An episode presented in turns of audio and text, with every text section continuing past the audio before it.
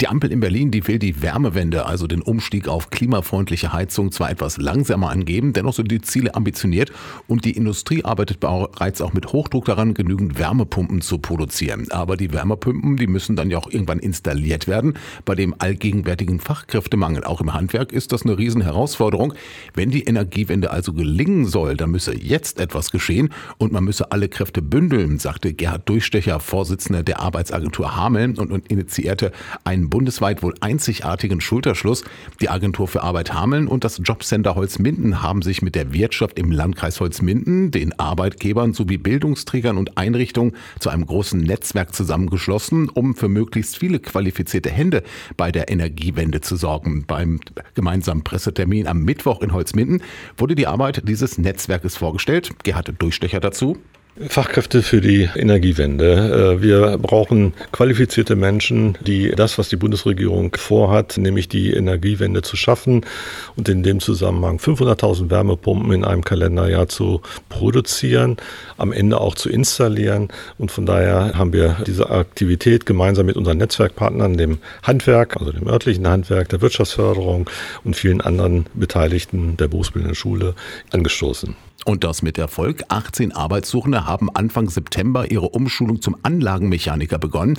Achim Keil, Geschäftsführer des Jobcenters Holzminden, betont aber auch die Bedeutung für die Region. Wir müssen das gemeinschaftlich angehen, gemeinsam mit unseren Partnern, äh, neben der Agentur für Arbeit, das Jobcenter Holzminden, mit der Wirtschaftsförderung, gerade auch mit der Wirtschaft selber und natürlich auch mit den Bildungsträgern, dass wir hier auch einen Bildungsträger vor Ort hier auch gewinnen können, um das Angebot hier vorzuhalten, aber auch den Lernort, wo wir uns gerade hier befinden, die berufsbildende Schule, um die Qualität, die wir hier haben in der berufsbildenden Schule, auch regional halten zu können. Also das ist uns gemeinschaftlich gelungen und das freut uns umso mehr, dass wir dann den Menschen aus der Region auch eine gute Perspektive bieten halt dann für ihre berufliche Zukunft. Auch Karl-Heinz Bertram, Kreishandwerksmeister aus Holzminden, hält dieses bundesweit wohl einmalige Projekt schon jetzt für ein Erfolgskonzept. Es helfe nicht nur dem Handwerk, die Energiewende zu meistern, sondern sorge auch langfristig für sichere Jobs. Also ich denke, es ist ein Erfolgskonzept. Wenn wir die Energiewende meistern wollen, dann brauchen wir Fachkräfte.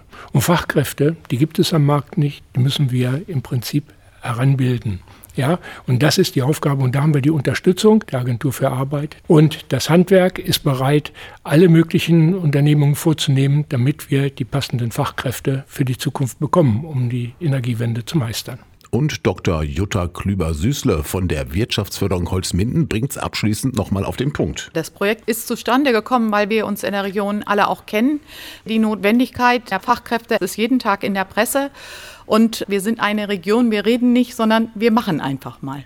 Darauf kommt es einfach auch an. Bei einem Pressetermin letzten Mittwoch in Holzminden, da wurde die Arbeit und der Erfolg des Netzwerkes vorgestellt, das für möglichst viele qualifizierte Hände bei der Energiewende sorgen soll. Dieses bundesweit wohl einzigartige Projekt findet auch in der Politik in Berlin und Hannover große Beachtung und Zustimmung.